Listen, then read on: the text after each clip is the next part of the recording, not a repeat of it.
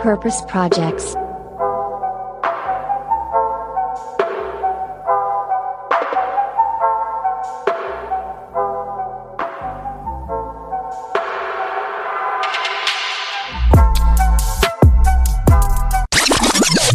Hey zusammen und ja, herzlich willkommen hier zu unserem Podcast wieder. Äh, alle zwei Wochen machen wir hier den Purpose Radar, wo Boris, Alex und ich, äh, Moritz, über die Nachhaltigkeitsziele der UN reden, den sogenannten SDGs. Und ja, hier stellen wir uns gegenseitig Unternehmen vor. Und ja, Alex ist seit der letzten Woche bei uns am Start und Boris hat das ganz gut getimt, weil er ist direkt bei der ersten Purpose Radar Folge leider raus. Aber dafür machen wir sie einfach noch zu zweit. Hey Alex. Hi Moritz. Yes, also wir schmeißen ja irgendwie uns gegenseitig hier direkt ins kalte Wasser, indem wir jetzt schon hier eine Purpose Radar Folge dann auch direkt zu zweit aufnehmen. Ähm, ja, bist du bereit oder? Ja, ich bin bereit. Wie geht's dir? Ja, mir geht's gut. Ich, ich äh, freue mich, die, ähm, ja, irgendwie die Folge mit dir aufzunehmen, weil es immer wieder was Neues jetzt auch sein wird, indem wir jetzt ja, ja 33 Prozent mehr Purpose ja auch haben dann in unserem Podcast. Und ja, es ist ähm, ja die Purpose Radar Folge jetzt, ja, boah, wann haben wir die letzte gemacht, Boris und ich? Das ist schon echt Ewigkeiten. Das war ja wirklich dann vor der Pause. Und ich habe mir mal nur hier aufgeschrieben, was seitdem alles äh, so passiert ist auf unserem Purpose äh, Radar wirklich, also von Unternehmen, die auch schon bei uns sogar zu Gast waren. Vegans ist an die Börse gegangen. Tomorrow Bank hat eine Crowd-Investing-Runde erfolgreich abgeschlossen. Ich glaube, die haben drei oder vier Millionen Euro in ein paar Stunden gesammelt. New Company ist völlig viral gegangen mit ihren, mit ihrer Kampagne zu New Rules, wo sie ja andere Unternehmen eingeladen haben aus der Schokoindustrie, um ja so ein bisschen die Schokoindustrie aufzumischen und äh, die Zutatenliste, glaube ich, ein bisschen schlanker zu halten. Ecosia hat einen neuen VC-Fond aufgesetzt und ja, jetzt ganz neu, wir haben einen Koalitionsvertrag. Ähm, die Ampel äh, hat ihr Go gegeben und in diesem Koalitionsvertrag steht der Begriff Verantwortungseigentum, wo wir ja Einhorn oder auch zum Beispiel White Plastic da hatten. Und wir hatten ja sogar ähm, jemanden wirklich von der Purpose Economy mal hier zu Gast. Also sieht man, die Themen, mit denen wir uns hier beschäftigen, sind auch sehr, sehr aktuell für unsere aktuelle Bundesregierung. Jetzt gab es einmal den kompletten neuen Stand von dir, alle Informationen. Ähm. Ja. Dann äh, bis nächste Woche, ne? ich wollte gerade sagen, äh, einmal kurz überfahren. Ähm, ja, weil ich muss sagen, ich bin noch ein bisschen platt von letzter Woche, von äh, unserem ersten Gast, wo ich auch dabei sein durfte. Ähm, weil ich muss sagen, bei mir ist es gerade, dass sich so alles zusammenfügt. Ähm, ich hatte ja erzählt, dass ich gerade mich in meiner Masterarbeit mit dem nachhaltigen Konsum beschäftige. Und mhm. ähm, ja, jetzt habe ich gerade auch das Kapitel, dass ich irgendwie ausarbeite, was steckt alles dahinter, das große Ganze. Also ich bin in Anfängen von so einem ganzen Großen und ja, dann unser Gast äh, letzte Woche, das SDG heute, ähm, ja, ja, alles fügt sich zusammen.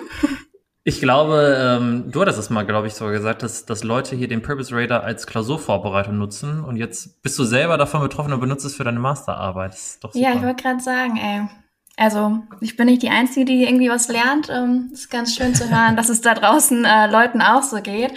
Und ähm, ja, dann komme ich mir nicht ganz so doof vor. Yes, ja, äh, das musst du auch nicht. Ähm, wie war denn das Feedback aus deinem persönlichen Umfeld, äh, jetzt wo du Podcasterin geworden bist? ähm, da kam doch bestimmt was von, von der Family und von ein paar Freunden. Ja, waren alle ganz lieb und nett zu mir, und meinten, äh, dass ich das ganz gut gemacht habe fürs erste Mal. Ähm, ja, deswegen freut mich das Feedback. Yes. Ja, und äh, kann ich natürlich nur zurückgeben. Äh, du hast das Ding richtig gerockt. Das haben mir ganz, ganz viele Leute tatsächlich gesagt. Ähm, das ging schon sogar so weit, dass du ja eigentlich auch hier Purpose Projects dann einfach machen kannst. Also erstes Boris weg, dann nächste Woche bin ich. Ja, klar. Nein, keine, keine Sorge. Ähm, ja, super. Dann ähm, wollen wir schon einmal auf die SDGs eingehen oder ähm, was, was machen wir? Ja, können wir gerne machen. Ähm, ich darf es ja heute vorstellen. Soll mhm. ich direkt mal einsteigen? Gerne. Dann ähm, SDG 12 ist dran, wenn ich mich richtig vorbereitet habe. Genau. Und zwar lautet das SDG Nummer 12, ähm, nachhaltiger Konsum und nachhaltige Produktion. Und ähm, das lässt sich auch ganz einfach eigentlich erklären. Und zwar ähm, verlangt ein nachhaltiger Konsum und eine nachhaltige Produktion, dass man heute so konsumiert und produziert, dass ähm, die Befriedigung der berechtigten Bedürfnisse der jetzigen Generation, aber auch der zukünftigen Generation unter den Bedingungen der Belastbarkeitsgrenzen der Erde, also den sozial, ach sozialen sage ich schon, den ökologischen Ressourcen ähm, und unter den universellen Menschenrechten nicht gefährdet wird. Das heißt, ähm, dass man gerade die zukünftige Generation mit einbezieht. Und das soll erfüllt werden, indem man Abfall vermeidet, nachhaltige Produktionsverfahren anwendet und vor allem auch Aufklärungsarbeit äh, von Verbraucherinnen und Verbrauchern ähm, durchsetzt. Boah, ich bin froh, dass äh, die letzten Stichpunkte noch kamen. Das, du hast sie ja richtig gut vorbereitet. Chapeau. Ja, also ich habe es ähm, in der Kurzfassung für mich auch stehen, vor allem dieses Circular Economy kommt vor allem auch unter diesem SDG vor. Und äh, ich glaube, das sind genau die vier Stichpunkte, die du gerade auch noch meintest. Ne? Also zum Beispiel auch Vermeidung dann von Abfall. Genau. Und, dann einmal äh, auf Unternehmensseite und aber auch auf Verbraucherseite. Yes, und auf welcher Seite, oder hast du dich auf eine Seite zum jetzt fokussiert für dein Purpose Project? Ähm, ja, mein Purpose Project ist tatsächlich jetzt nicht das äh, typische Startup, ähm, was man so vielleicht kennt. Ähm, okay. Soll ich direkt einsteigen? Ja klar, ich bin hooked. Okay. Ähm, und zwar ähm, äh, befasst sich mein Purpose Project äh, mit Crowdfarming. Sagt dir das was, der Begriff? Äh, tatsächlich ja. Das dachte ich mir schon. Aber ich stelle es jetzt trotzdem einmal vor für alle, die es ja, noch nicht kennen.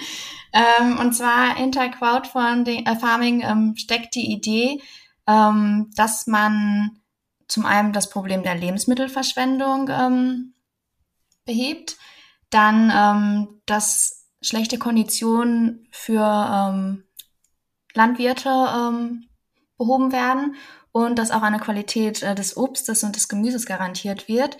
Und zwar ähm, stammt der Begriff von zwei spanischen Brüdern aus der Landwirtschaft aus Valencia. Die haben eine Marke geschaffen, die ich jetzt bestimmt falsch aussprechen werde, weil ich kein Spanisch kann. Und zwar äh, Narañas del Carmen. Das ja, so, äh, oh mein Gott, jetzt, jetzt muss ich hier den richtigen Klugscheißer Bitte, spielen. Mach es. Naranja del Carmen. Ah, ja. die, die Orangen aus dem Garten. Genau die. Ähm, ich habe es tatsächlich versucht zu üben auszusprechen, aber ich bin kein Sprachgenie. Da ist drauf. ähm, genau, und da geht es nämlich darum, äh, die haben ein Prinzip ähm, ins Leben gerufen, ähm, dass man sich Orangenbäume ähm, mieten kann, beziehungsweise eine Patenschaft äh, kaufen kann. Und dann kriegst du die jährliche Ernte, die entweder, wenn du einen ganzen Baum ähm, kaufst, ähm, 80 Kilo äh, beträgt oder wenn du einen halben Baum äh, kaufst, 40 Kilo beträgt. Und ähm, dadurch kriegst du halt direkt das frische, nachhaltige Obst, was äh, keine Behandlung oder Kühlung äh, durchmacht von ähm, den Landwirten. Und mhm. ja. Ja, mega. Ja. Also das ist, das ist keine Lüge, aber ich war wirklich gestern auf einer Seite für Crowdfarming, äh, weil ich habe nach Weihnachtsgeschenken gesucht und dachte, ach, vielleicht könnte man jemand wie so eine Patenschaft für so einen, so einen äh, Orangenbaum, was auch immer, schenken. Hab mich jetzt noch nicht da, dazu entschieden, aber jetzt vielleicht nach deinem Vortrag schon. Hast du das schon mal benutzt oder? Ähm, ich kenne tatsächlich welche, die das benutzen und deswegen kam ich schon in den Genuss, ein Orange zu probieren. Okay. Und äh, ich muss tatsächlich sagen, dass sie sehr, sehr lecker waren und sich von den handelsüblichen Orangen unterscheiden. Ja, deswegen ähm, war ich davon so ein bisschen fasziniert und dachte, stelle ich das mal vor. Ja, sehr schön. Ich finde es so ein bisschen, man kauft ja sogar auch so Sterne, ne? Also ich, ich habe irgendwann mal von einer Sternwarte, konnte man einen Stern kaufen. Und äh, das wurde mir mal geschenkt. Und da denke ich mir so, okay, davon habe ich ja gar nichts. Ne? So toll, ne? Einer von diesen äh, Billionen Sterne gehört jetzt mir und so auch ka kapitalistisch hoch 100. So, zack, den nehme ich. äh, bei einem Baum. Äh, das ist ja so ein bisschen so Airbnb für, für Orangenbäume in dem, in dem Sinne. Ähm, genau. Und ich finde das, ja, ich find das Prinzip ganz cool, ähm, dass du quasi dein Angebot an wirklich an die Nachfrage anpasst und nicht überproduzierst, gerade weil Lebensmittelverschwendung ja so ein Thema ist, äh, das jeder kennt. Mhm. Und das ist eine ganz gute Lösung, finde ich. Ja, und ich glaube, die Bauern und Bäuerinnen werden sich auch freuen, weil man übergeht ja so ein bisschen den Einzelhandel damit auch. Das heißt, die, es gibt ja immer noch die, die, die Plattform dann, ne, wo die sich drauf listen, aber ich schätze mal, die Marge wird für, für die Person dann auch deutlich höher sein. Auf jeden Deswegen, Fall. Ähm, ist der, heißt der Anbieter dann wirklich äh, Naranja del Carmen oder wie, wenn man jetzt sich dafür interessiert, was muss man googeln? Ähm, genau, es hat damit angefangen, ähm, man kann äh, die direkt suchen und darüber gelangt man auch auf die Plattform, äh, wo sich mehrere ähm, gelistet haben. Das heißt, äh, die Landwirtschaft unterstützt sich da gegenseitig, die haben sich gegenseitig mit ins Boot geholt. Ähm, die beiden Spanier sind die Gründer und haben das hochgezogen und die, da unterstützen sie sich gegenseitig. Das heißt, wenn eine Ernte mal schlechter ausfällt, wird auch auf die anderen verwiesen. Ah, okay. Genau. Oder das heißt, es ist, es ist nicht so, dass, dass wirklich der Orangenbaum dann wirklich mir gehört, der auf Quadratmeter XY steht, sondern falls mein Orangenbaum wirklich in dem Jahr mal äh, ein schlechtes Jahr hatte, kriege ich dann von dem Nachbar-Orangenbaum auch meine Orangen. Genau, das wird ähm, aufgeteilt gleich okay. gerecht. Ich dachte ja, es wäre so ein, so ein bisschen Lotterie auch, ne? Also ich war, ich habe es auch gesehen noch für Oliven und so weiter und so fort. Äh, dachte ich auch so, ja, das Problem, was du jetzt gerade beschreibst, ähm, okay, daran haben die schon gedacht. Sehr genau. Gut. Wenn eine Ernte wirklich ähm, gar nicht gut ausfällt, kannst du deinen Kilobedarf, den du eigentlich, der dir zusteht, auch aufs nächste Jahr verschieben. Mhm. Sehr cool. Genau. So, das war mein Purpose Project. Jetzt bin ich gespannt auf deins. Okay, dann ähm, nehme ich den Ball doch direkt mal auf. Ich habe, vielleicht weil ich wusste, dass Boris jetzt äh, heute nicht dabei sein wird, ich habe zwei kleine ähm, Purpose Projects dabei, beziehungsweise klein meine ich, dass die gerade starten und ähm, noch kein fertiges Produkt auf dem Markt haben. Und zwar das erste Purpose Project, das nennt sich Lotta Ludwigsson. Und da will ich einmal einen großen Shoutout geben an Charlotte, die Gründerin. Die ist nämlich schon mal vor ein paar Wochen auch hier im Podcast tatsächlich gewesen. Die wäre eingesprungen für Boris ähm, für eine Aufnahme und dass der Gast dann tatsächlich nicht erschien. Die Folge wird es auch nicht geben. Ähm, das war so ein bisschen falsch geplant von der anderen Seite. Ich, ich nenne jetzt bewusst noch nicht die Firma, kann mal passieren. Ähm, aber unser Line-up sonst steht halt, deswegen äh, geht jetzt auch nicht mehr. Ähm, genau, da hat Charlotte aber schon gesagt, ey, sie, ähm, oder sie, sie ist schon eingesprungen, aber dann ist der Gast nicht gekommen. Auf jeden Fall, das soll jetzt ihr großer Shoutout sein, weil Charlotte hat äh, die Firma Lotta Ludwigsson gegründet und die ähm, ja, beschäftigen sich vor allem mit diesem Circular Economy und zwar auch in der Fashion-Industrie. Das heißt, das passt auch gut zu unserer letzten Folge. Und sie möchte gerne den ähm, ersten Anzug für Damen ähm, auf den Markt bringen, der komplett zirkulär ist. Das heißt, die Mode, die sie da entwirft, ist fair und vor allem regenerativ. Und das heißt, regenerativ, es gibt keinen Müll am Ende. Das heißt, ich könnte diesen Anzug auf den Kompost schmeißen, er würde kompostieren. Sie hat schon Prototypen tatsächlich gebaut. Das geht nur, indem man sehr, sehr sorgfältig seine ganzen, ähm, ja, ganzen Stoffe sorgfältig auswählt. Und ähm, ja, sie zahlt da auf ein Problem ein, ähm, was es ja in der Fast Fashion Industrie halt leider gibt. Und zwar, dass nur ein Prozent der Kleidung wirklich recycelt wird. So, und äh, wir hatten ja letztens jetzt noch mit Benny von Ehrlich Textil darüber gesprochen, wie zum Beispiel dann einfach Mülldeponien in der Atacama-Wüste dann entstehen, wo zig äh, Millionen Tonnen von Kleidung da einfach rumliegen. Ähm, genau solche Probleme würde es nicht geben, würde es Unternehmen wie Lotta Ludwigsson viel, viel häufiger geben. Sie hat den Prototypen jetzt schon gebaut für den, für den Damenanzug. Und ähm, genau, warum hat sie überhaupt mit dem Kleidungsstück begonnen? Das habe ich sie gefragt. Ne? Warum jetzt ein Damenanzug? Da, da wird mir vor jetzt zum Beispiel ein T-Shirt einfallen. Und sie meinte nur, dass ähm, der Damenanzug das schwierigste Kleidungsstück tatsächlich ist. Und so nach dem Motto Go harder, go home dann fängst du direkt da an, bei dem schwierigsten, und dann kannst du sozusagen runterbrechen auch für die einfachen Kleidungsstücke. Und natürlich sieht das auch sehr, sehr schick aus. Deswegen geht mal alle zu Lotta Ludwigson aus Instagram-Profil, äh, äh, schenkt ihr ein Like und ähm, schaut euch den Anzug vor allem auch, auch mal an. Hast du da eine Info für mich, wann ich den Anzug kaufen kann? Gibt es da schon irgendwie einen? Äh, ich weiß, dass sie zurzeit eine Co-Founder, eine Co-Founderin aussucht. Ich, ich meine, geplant ist jetzt auf jeden Fall kommendes Jahr und ich sag mal so in den nächsten sechs Monaten. Und okay. wenn nicht, dann muss sie das korrigieren. Sorry, Charlotte. Gut, ich bin sehr gespannt und halt die Augen offen.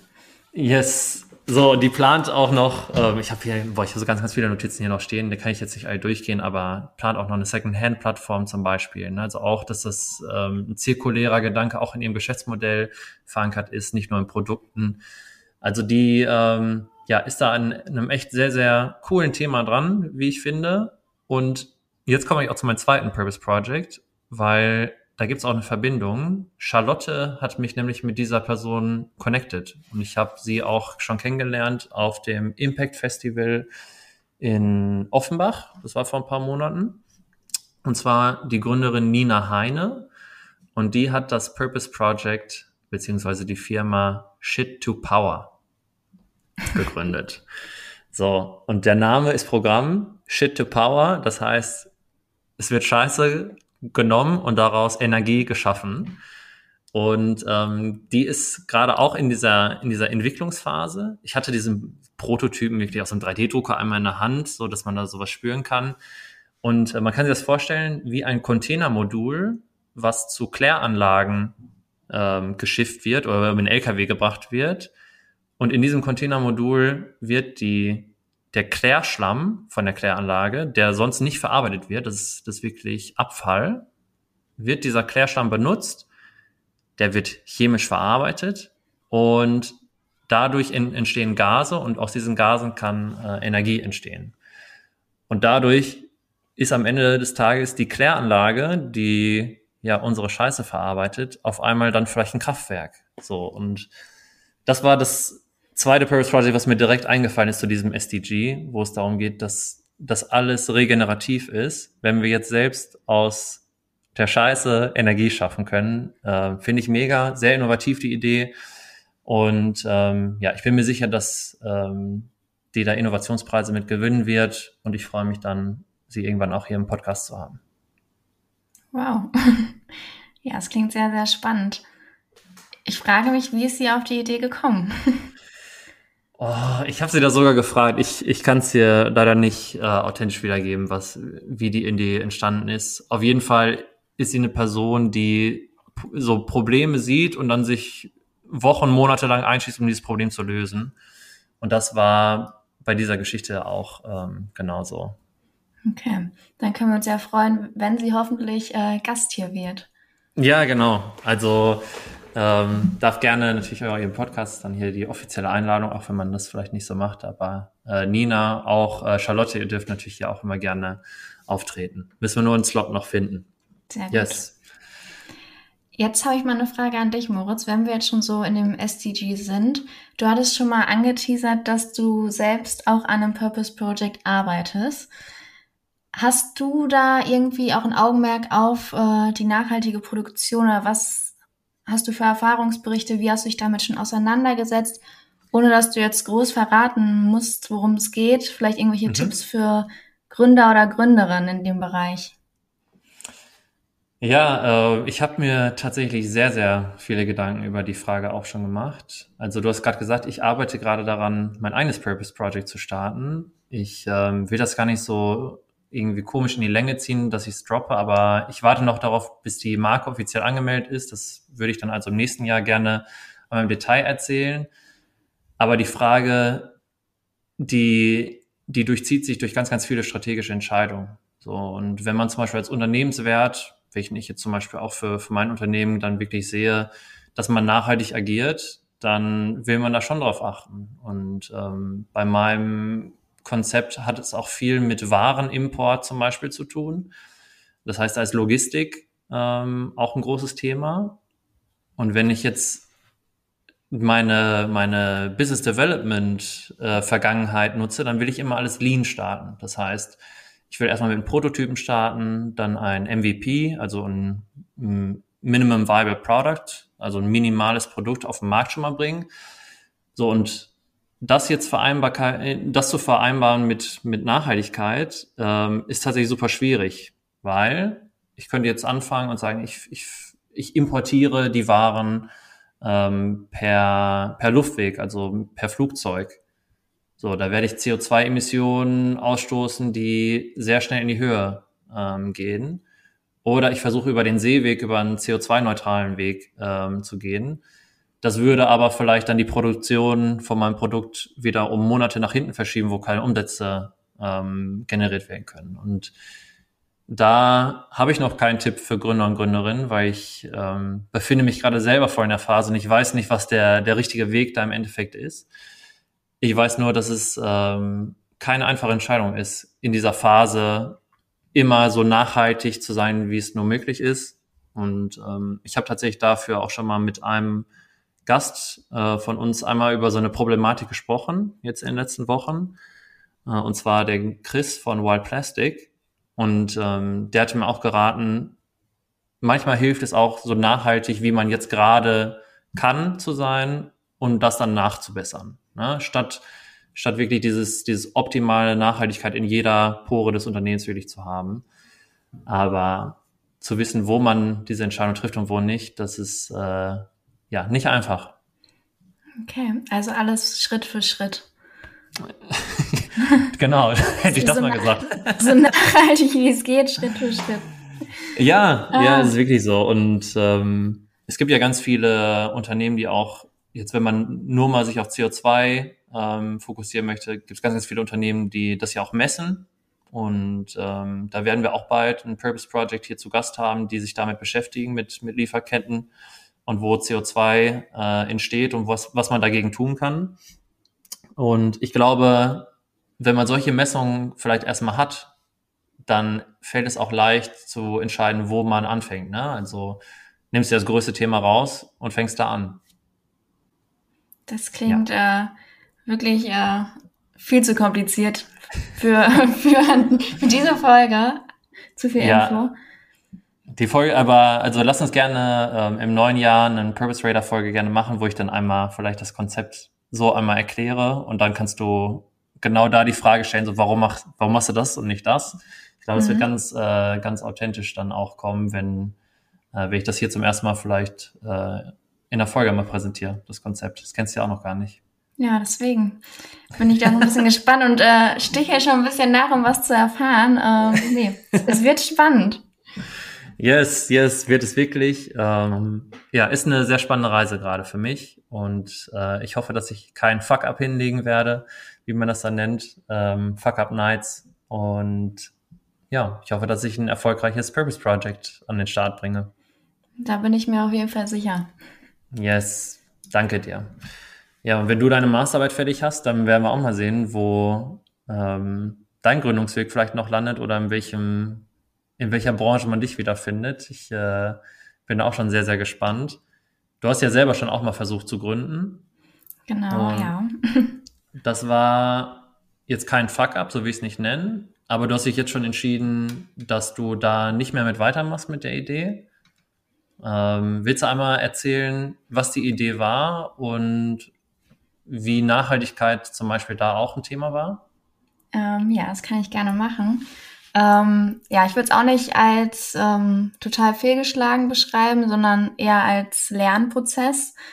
Ähm, es war eine Gründungsidee im Bereich ähm, auch, ich kann es als Lebensmittel bezeichnen, das heißt Wasser. Ähm, so eine Art Soda Stream to go, jetzt einfach gesagt und zusammengefasst. Ähm, das heißt, dass man wirklich jederzeit unterwegs sich sein Wasser aussprudeln kann, ähm, mit der Intention, überall generell ähm, einen Zugang zu Trinkwasser zu ermöglichen, dass es so ein bisschen Hand in Hand geht, die Trinkwasserermöglichung und überall Sprudelwasser. Ähm, da gerade Deutschland auch ein absolutes Sprudelwasserland ist, die Mehrheit trinkt Sprudelwasser. Deutschland ist ein Sprudelwasserland. Ich glaube, so können wir die Folge nennen. Wirklich. ähm, und ja, dann war es so, dass ich mir auch geguckt habe, wie sieht der Markt aus? Ähm, und leider erst später gemerkt habe, dass es ein Startup in der Schweiz gibt, die genau meine Idee äh, so umsetzen. Ähm, da hatte ich aber schon länger dran gearbeitet, ähm, auch in Kooperation mit der Uni. Ähm, und über das Gründerstipendium habe ich äh, finanzielle Hilfe bekommen. Und da war halt auch die Schwierigkeit, wie produziere ich etwas? Ähm, wir hatten den Prototypen, der stand, ähm, aber viele Gedanken, wo fange ich an, ich möchte ein nachhaltiges Produkt, das muss ja wirklich von vorn bis hinten dann auch nachhaltig sein. Ähm, die meisten Flaschenproduzenten produzieren halt in China, einfach weil es sonst nicht rentabel ist. Und ja, da war halt auch so die Schwierigkeit, dass man sich damit auseinandergesetzt hat, wie fange ich an, wie versuche ich das Produkt ganzheitlich nachhaltig zu ähm, gestalten. Und ja, dann ging das halt damit ähm, zugrunde, sage ich mal, dass äh, die Patentanmeldung des anderen Startups durch beziehungsweise angemeldet war. Und ähm, ja, dann hatte ich mich auch mit denen ausgetauscht und deren Konzept hat mir, also kann ich wirklich nur sagen, äh, gefällt mir sehr gut. Ähm, mhm. Vielleicht mal jetzt auch mal ein Shoutout. Ja klar, gerne. ähm, und zwar ein Bottle Plus ähm, aus der Schweiz. Ähm, genau. Also cooles Konzept, wie die es umgesetzt haben. Genauso hätte ich es auch gemacht. Ähm, die Idee finde ich immer noch super.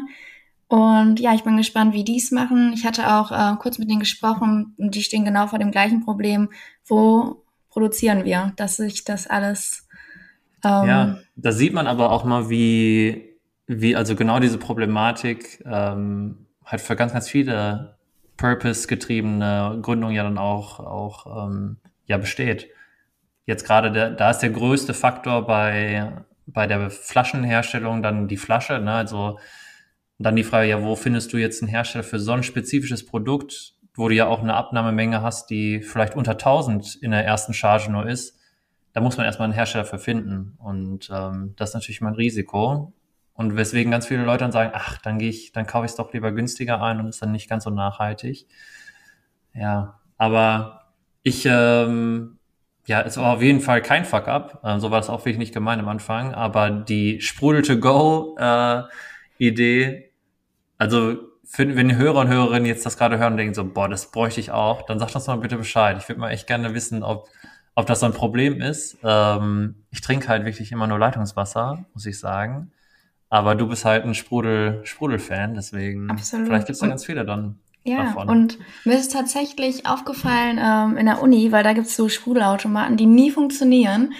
Und ah. da habe ich immer gesagt, ich nehme aus Spaß nächstes Mal meinen Soda-Stream mit. Ähm, ja, das, also aus so einer Alltagssituation ist das Problem bei mir entstanden. Da habe ich andere gefragt und ähm, denen ging es genauso. Und dann dachte ich, das ist doch eine Idee.